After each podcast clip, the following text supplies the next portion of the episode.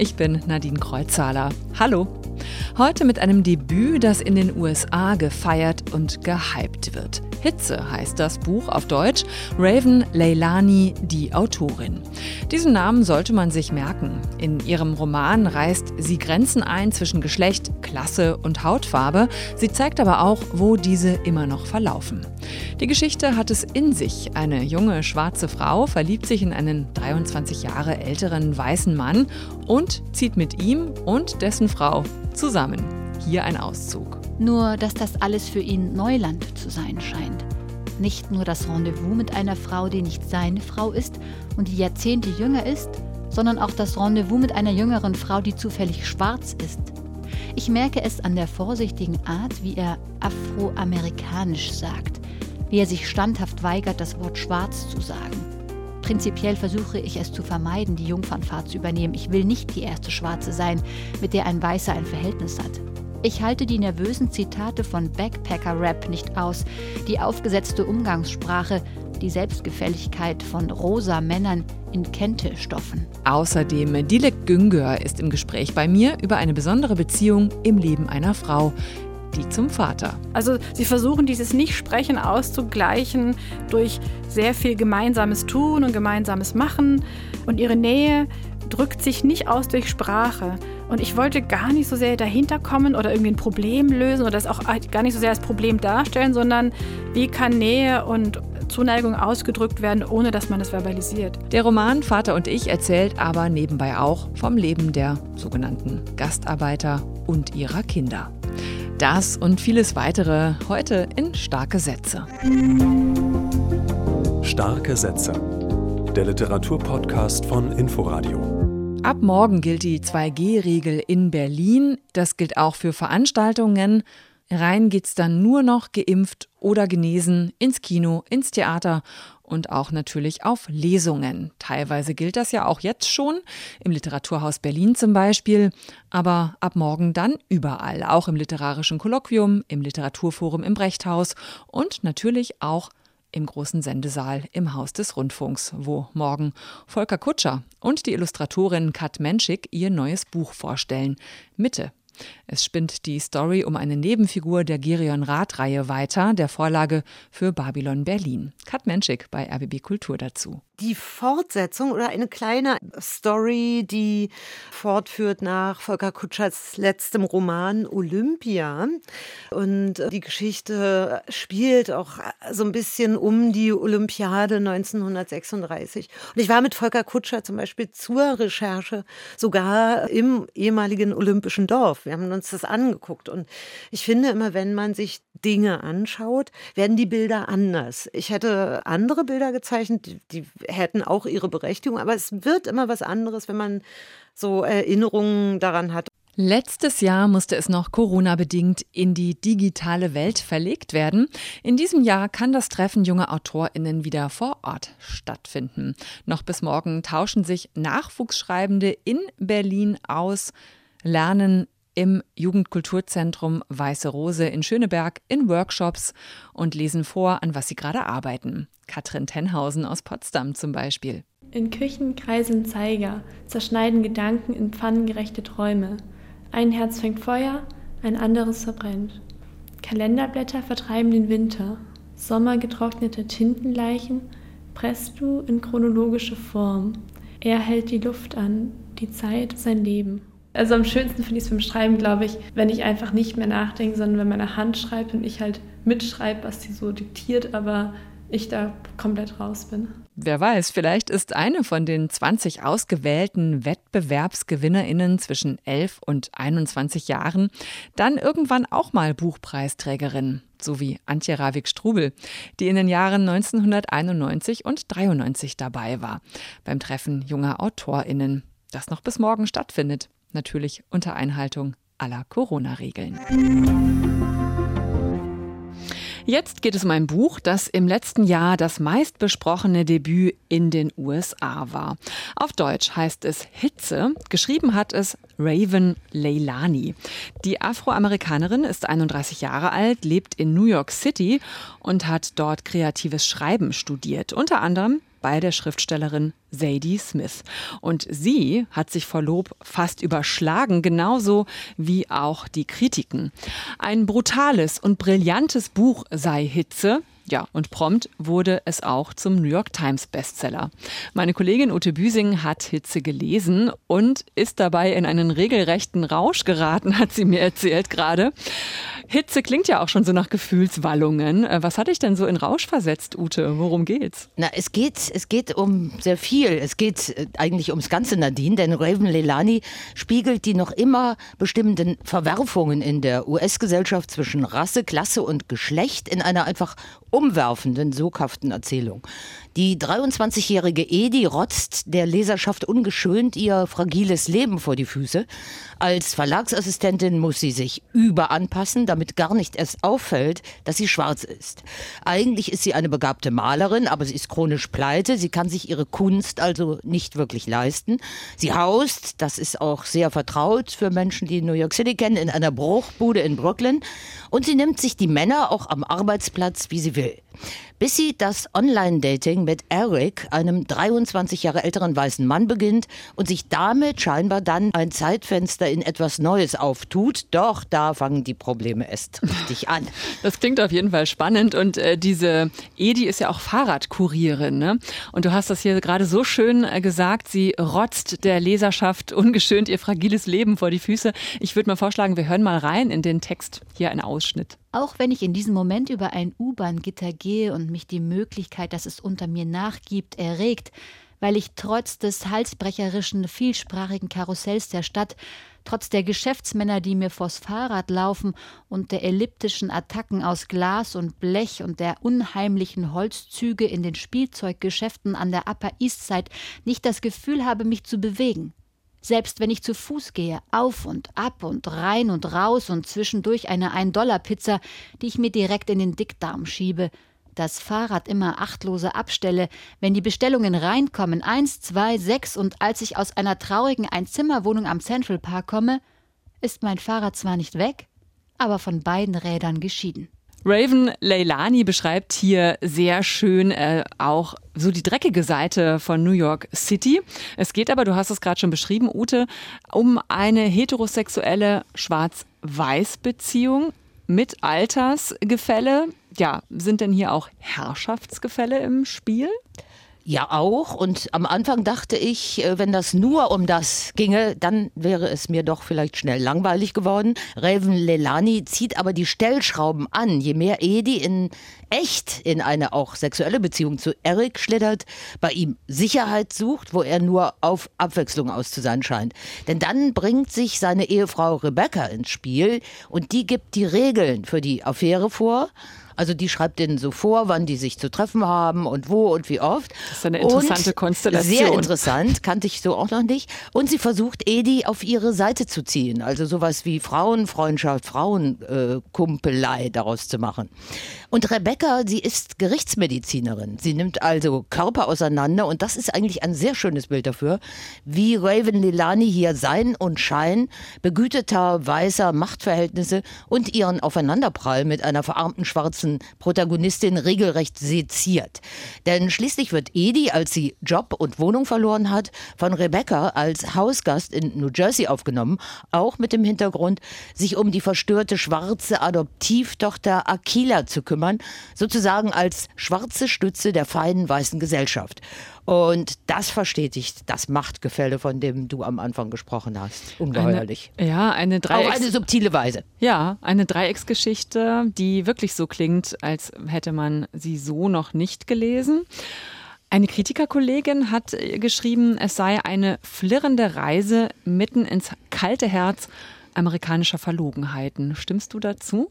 Ja, die hat das schön poetisch ausgedrückt, denn äh, dieses Debüt, es hat Tempo, es hat Stil, es ist meines Erachtens auch super übersetzt und es entlauft eben wie nebenbei diese zementierten Rasse-Klasse-Verhältnisse, so wie es junge französische Autoren wie Edouard Louis für das Gefälle in ihrer, in dem Fall der französischen Gesellschaft tun. Allerdings ist Raven Lelanis Roman eine rundum gelungene Fiktion, also ohne lose heraushängende autobiografische Anteile, wie das bei Louis oder Didier Ribon oder auch bei äh, Annie Arnaud der Fall ist.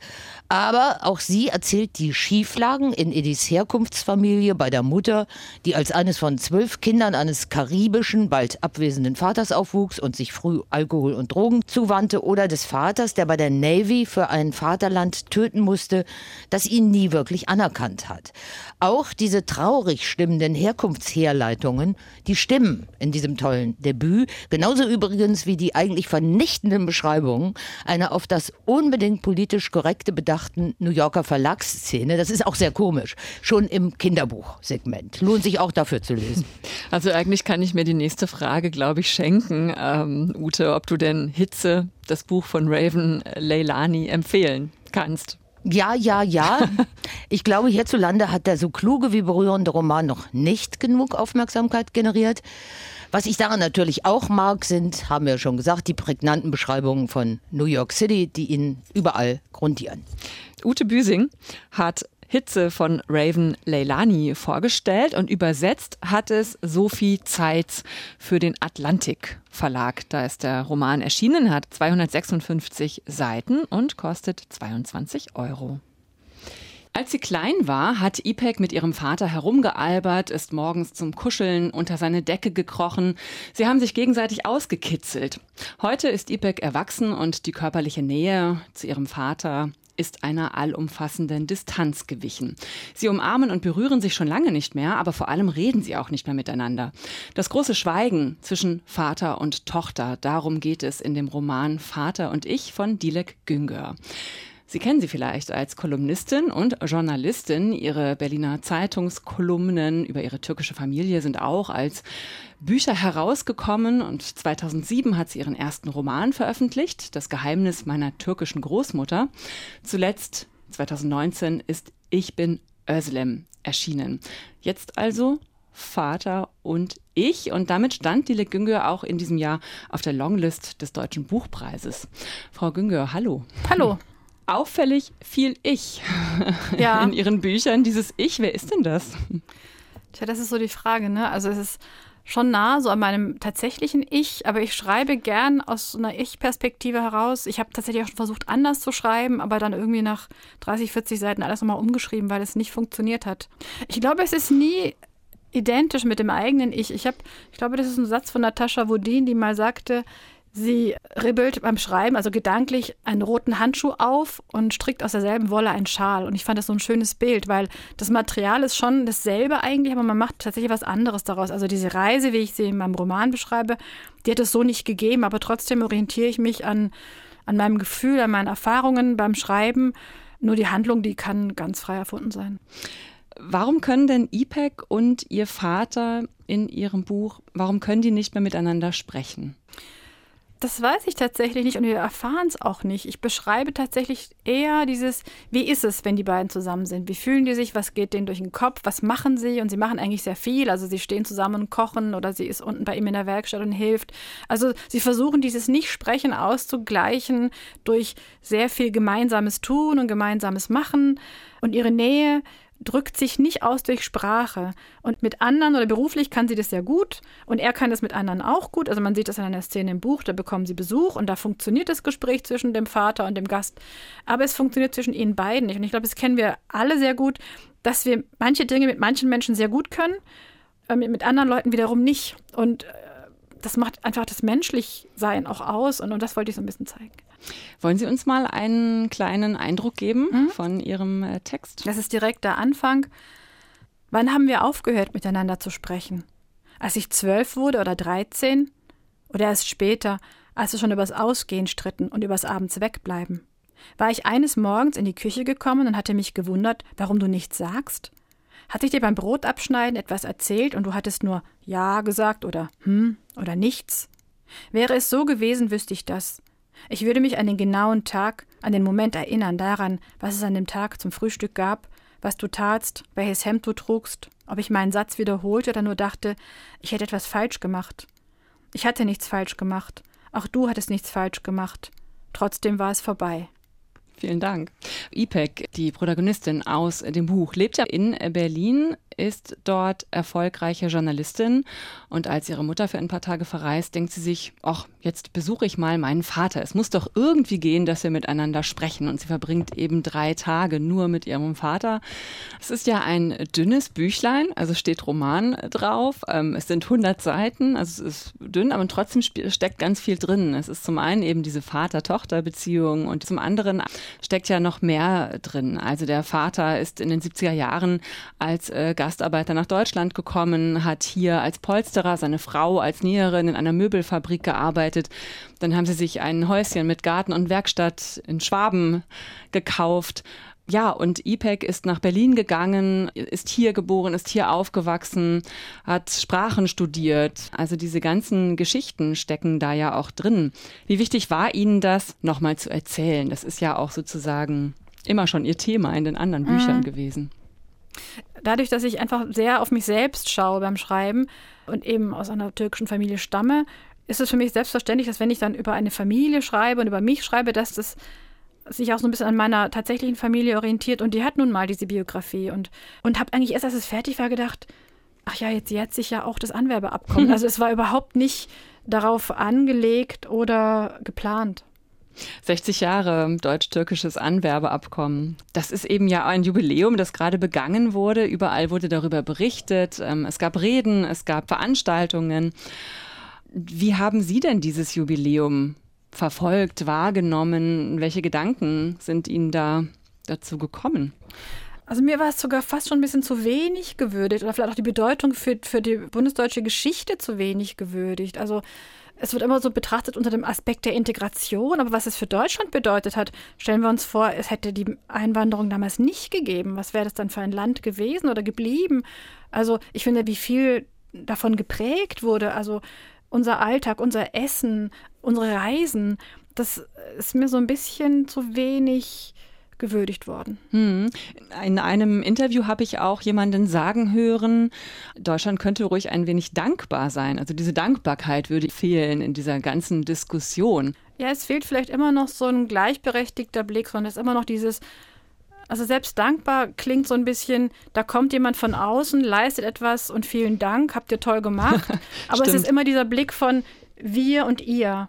Mir ist es zu wenig gemeinsam und wir sind jetzt eins geworden. Ich meine, wie viele deutsch-türkische Ehen gibt es, wie viele Kinder aus solchen Familien. Also da auf das Gemeinsame hätte man vielleicht noch ein bisschen mehr gucken können. Also wenn man, glaube ich, wegkommt von diesem Blick mit die Migration, die Integration, die müssen Deutsch können. Also immer dieses, äh, die müssen, die müssen, die müssen. Wenn man davon wegkommt, glaube ich, das würde das, glaube ich, schon ein bisschen äh, verbessern. Ich finde ja, Ihr Roman beschreibt eben mm, eine große Entfremdung, nicht nur zwischen Vater und Tochter, sondern mm, die Geschichte steht ja auch ein bisschen für die Entfremdung zwischen den Generationen, die es ja einfach gab. Und inzwischen ist ja auch längst die dritte, die vierte Generation hier am, in Deutschland am, am Start. Welche Schwierigkeiten gibt es denn jetzt oder ja, sind es immer noch dieselben oder sind es andere? Ich sehe es tatsächlich gar nicht als einen Text über eine Entfremdung. Natürlich sind sich Vater und Tochter, die sind sich nicht mehr so eng oder körperlich nicht mehr so eng wie damals, als das Kind klein war. Aber trotzdem ist da, es ist für mich eine große Liebeserklärung und es ist ein Text über eine große Nähe, die einfach anders gezeigt wird als durch Worte und durch Sprache. Also die sind, natürlich leben die unterschiedliche Leben, aber die sind sich nicht fremd geworden und sie sprechen nicht miteinander, weil sie nicht, nicht miteinander sprechen wollen, sondern weil sie beide keine, weil sie halt miteinander nicht sprechen. Also ihre Form der Zuneigung ist nicht über Sprache. Und manchmal denke ich, das braucht es vielleicht auch gar nicht. Ja. ja, das wird in dem Text ja sehr schön deutlich, dass es das manchmal einfach gar nicht braucht. Die haben eine andere Nähe. Ne? Aber so, um nochmal auf diesen Generationenkonflikt zu kommen, ist es einfach so wie überall in allen Familien. Ich kann es gar nicht verallgemeinern, aber ich denke, dass es wirklich so ist wie überall. Also jetzt meine, meine Familie zum Beispiel, meine reale Familie, mein Vater war fünf Jahre auf der Grundschule, meine Mutter vier Jahre. Die kam ganz klassisch aus einer dörflichen Umgebung nach Deutschland, ohne Deutschkenntnisse, in die Fabrik. Also wirklich eine ganz klassische Gastarbeiterbiografie. Und trotzdem waren sie immer total aufgeschlossen und offen und hatten unheimliches Zutrauen in mich und auch in, in meine Zukunft. Also, und ich weiß, dass Leute mit einer ähnlichen Biografie vielleicht ein ganz anderes Leben gelebt haben und ihre Kinder anders erzogen haben. Also wir können das gar nicht, schon gar nicht über die Generationen hinweg irgendwie generalisieren. Das ist schwierig. Trotzdem möchte ich natürlich, haben Sie recht, also natürlich gibt es nach wie vor Dinge, die überhaupt noch nicht gut funktionieren. Aber ich weiß nicht, ob, ja, ob, ob das also ob man das an den Generationen festmachen kann oder ob ja. das wirklich individuelle Familiengeschichten sind. Äh, Sie haben ja auch einen Sohn. Ihr Sohn sitzt hier gerade bei uns auch mit im Studio und guckt zu. Aber merken Sie, dass es für ihn einfach alles viel leichter ist, als es für Sie vielleicht war, früher als Kind? Also mir fällt zum Beispiel auf, dass ganz viel öfter thematisiert wird, wer in der Klasse Schweinefleisch isst und wer nicht zum Beispiel. Oder ob wir Gummibärchen mit Gelatine oder ohne. Das war, als ich klein war, glaube ich, auch wenn wir jetzt kein Schweinefleisch essen sollten, haben wir es, glaube ich, heimlich gemacht oder man hat es nicht so stolz in der Gruppe gesagt, weil man irgendwie dann halt so, so schief angesehen wurde dafür. Ich habe das Gefühl, das wird jetzt mit einer größeren Selbstverständlichkeit thematisiert und dann ist auch okay, wenn Kindergeburtstag ist, dann gibt es halt andere Würstchen oder keine Würstchen. Also das finde ich ganz schön, dass das dass dieses Gleiche unter Gleichen viel besser gelebt werden kann. Also heute. selbstbewusster. Ja, und auch selbstverständlicher. Ja, genau, selbstverständlicher. Und aber gibt es da nicht auch wieder mehr Abgrenzung dann? Dadurch? Nee, sondern der ist das und der ist das und der ist es nicht und der andere hat eine Allergie und dann stellt man sich drauf ein. Dilek Güngör und ihr Roman Vater und ich im Verbrecherverlag. Er hat 103 Seiten und kostet 19 Euro. Tja, bleibt noch der letzte, erste starke Satz aus einem aktuellen Roman. Und weil ich ihn nächste Woche bei Ute Büsing vorstelle, nehme ich diesen hier aus. Der längste Tag im Leben des Pedro Fernandez Garcia von Moritz Rinke. Ich lese ihn mal vor. Pedro Fernandez Garcia saß im Norden der Insel vor einem Café con Leche. Tja, worauf er wartet? Bei seinem Milchkaffee und worum es geht, erfahren Sie in den nächsten starken Sätzen. Ich bin Nadine Kreuzzahler. Tschüss, bleiben Sie stark.